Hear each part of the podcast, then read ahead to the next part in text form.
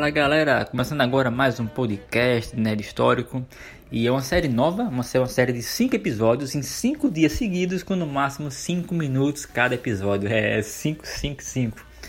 E para começar vou falar um pouquinho sobre o X Factor, uma equipe muito bacana dos mutantes lá, anos 80, anos 90 e foi a terceira equipe de mutante criada, né? Primeiro foi X-Men, obviamente, segundo foram os Novos Mutantes e terceiro foi o X Factor. E a equipe era formada primeiramente pelos X-Men originais. Era o Ciclope, a Jean, o Anjo, o Homem de Gelo e o Fera. Na época o Fera era até mais peludo, ele voltou a ser a ter o corpo mais humano, né? E era uma fase interessante. Foi após a Jean ressuscitar, né? Após a saga da Fênix, ela ter morrido e tal. E ela retorna lá, o, acho que é os Vingadores ou o Quarteto que encontra o casulo de Jean Grey no fundo do mar. É uma loucura, cara. E é uma fase interessante, o Apocalipse ele foi um dos grandes vilões das primeiras, primeiras histórias do X-Factor. O, na saga Massacre de Mutantes, o anjo ele perde suas asas, né? Ele, ele é mutilado, aí tem que cortar suas asas, cara, amputar as asas.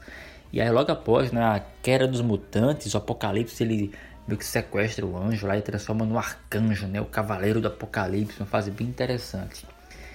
E mesmo assim era legal, tá? Mas minha fase preferida do X Factor, pra mim mesmo, cara, era a segunda formação, que é do Peter David e contava com o Destrutor, né, o Alex Summers, a Polaris, a Lupina, o Guido, ou Fortão, o Madrox, Homem Múltiplo, e o Mercúrio, cara. Bicho, era uma fase muito legal, muito divertida. Era começou a sair do Brasil X-Men 81, não, muito eu, X-Men 79, da editora Abril. Cara, que fase legal, velho. Que fase legal. Era engraçado, tinha um humor meio ácido. Peter David no seu auge lá, escrevendo ótimas histórias. Até um crossover com o Hulk inteligente, que ele também escrevia o Hulk na época, né? o Peter David. Acho que foi em Hulk 148 e 149. Aí o X-Factor com o Hulk inteligente. Foi muito, muito legal. E, cara, eu acho que o auge do, do gibi mesmo, tipo, teve a morte do Madrox em X-Factor Especial 2. Muito triste lá, no auge do vírus legado. Que acho que era um dos grandes inimigos dos X-Men que enfrentavam, né? O vírus legado que matou a Eliana, o Pyro, a Psylocke britânica. E o Madrox foi um deles que morreu também. Era uma história bem interessante lá. Ele é homem múltiplo, né? Ele tinha várias cópias e chegou uma fase que ele não conseguia, tipo, é, retornar as cópias deles. Ou seja, ele ficou andando sempre com, com, duas cópias todo dia. E depois no futuro mostrou que ele não morreu, tá? Morreu com uma cópia, enfim. É tanto que assim, a série foi aos poucos perdendo um pouco de, de, de força, né?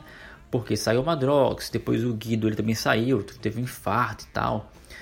Ah, depois a Lupina também saiu, ela tipo, tava um tempo lá só felina, né? Totalmente de forma bestial. E ela voltou à forma humana, depois ela saiu da equipe, etc.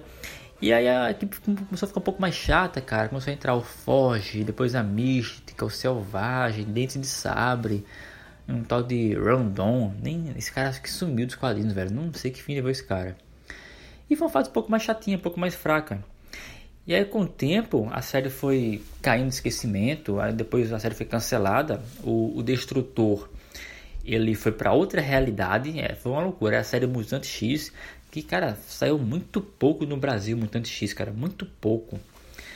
E é, basicamente era o Destrutor numa realidade onde, tipo, é, os X-Men eram diferentes, tinha uma equipe diferente de heróis, tinha uns Vingadores diferentes. Era bem. Era interessante, mas, tipo, acho que não durou tanto lá fora. Aqui no Brasil saíram acho que seis histórias, sete histórias, nem sei direito.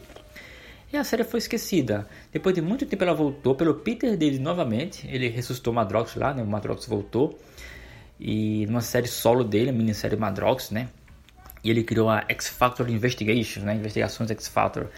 E envolvia a Lupina de novo, o Guido, trouxe o Long Shot de volta, o Shatstar, o Rictor, Cara, era bem legal. Infelizmente no Brasil não foi totalmente publicada. Acho que a maior parte foi em X-Men Extra, da Panini.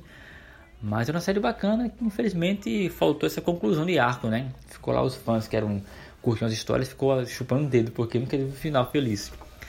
É isso, galera. X-Factor foi uma série bacana, muito, muito legal. Curtia pra caramba, principalmente a segunda formação, que acho que era a minha preferida. Mas e você, cara? Me diz aí, qual série tu curtia? Ali X-Factor também? Manda bala. Falou, galera.